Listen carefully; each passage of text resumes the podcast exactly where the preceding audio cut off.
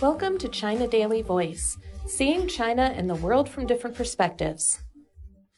President Xi Jinping spoke highly on Wednesday of China Kazakhstan friendship and cooperation as he met with Kazakh President Kassym Jomart Tokayev in the neighboring country's capital, Nur Sultan, saying China is willing to work with Kazakhstan to ensure that they are strong supporters of each other's development and rejuvenation.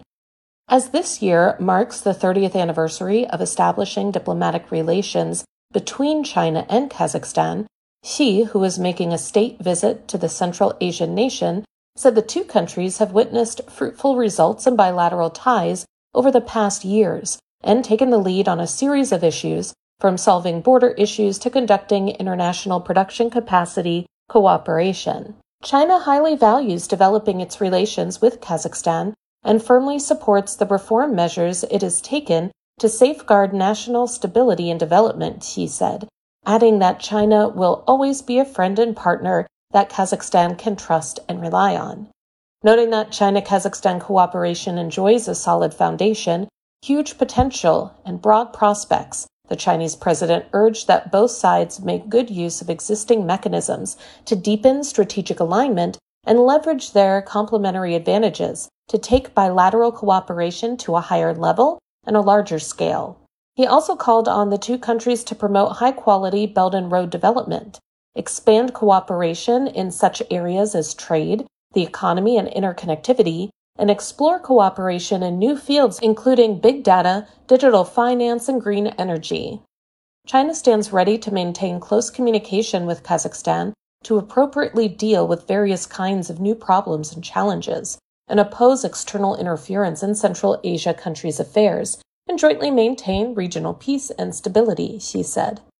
Tokayev said that Xi's visit, the Chinese president's first foreign trip since the outbreak of the COVID 19 pandemic, fully demonstrated the two countries' high level mutual trust and will surely become a new milestone in the history of Kazakhstan China relations. As next year marks the 10th anniversary of Xi's proposing the Belt and Road Initiative in Kazakhstan, Tokayev said his country will continue to support and participate in the joint building of the Belt and Road. China has always been one of the most important strategic partners of Kazakhstan in every field of bilateral cooperation, he said. China is Kazakhstan's fifth largest source of foreign investment, and amid the ravaging COVID 19 pandemic, bilateral trade continues to grow at a rapid pace, he added. Bulat Sultanov, director of the Research Institute of International and Regional Cooperation at Kazakh German University, said China Kazakhstan strategic cooperation is of particular importance in the current situation. Amid the current geopolitical changes in the world, China Kazakhstan teamwork could focus on attracting more Chinese investment to Kazakhstan and boosting the synergy of the development visions pursued by the two countries, he added. The scholar highlighted promising areas for the two nations to work on, such as establishing a digital Silk Road based on digital technologies and boosting exports of Kazakhstan's agricultural products to China.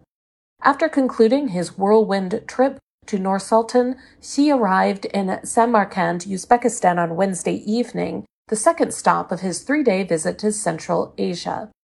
When she arrived in Nur Sultan on Wednesday afternoon, he was warmly welcomed by Tokayev and a group of senior officials. Tokayev also later saw Xi off at the airport.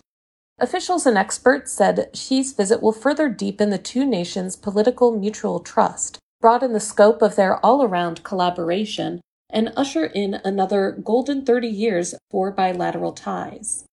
In February, Tokayev traveled to Beijing to attend the opening ceremony of the Beijing Olympic Winter Games and met with Xi. The strategic navigation offered by the two heads of states map out blueprints and charts a course for the two sides in rolling out cooperation in various fields.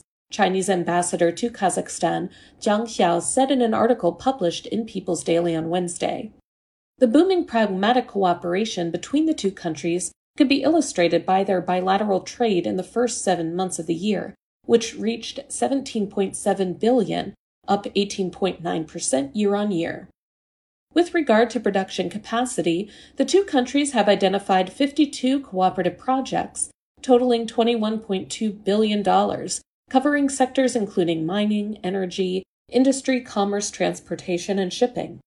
China's branded electronic devices, cell phones, and automobiles are widely acclaimed in Kazakhstan, and Kazakhstan's high quality green agricultural products have won recognition from Chinese consumers.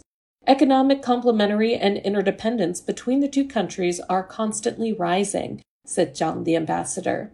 Yerlan Madeyev, a China expert at the World Economy and Politics Institute, a Kazakh think tank, said that China has long supported the construction and socio-economic development of Central Asian countries and has gained trust from the countries in the region.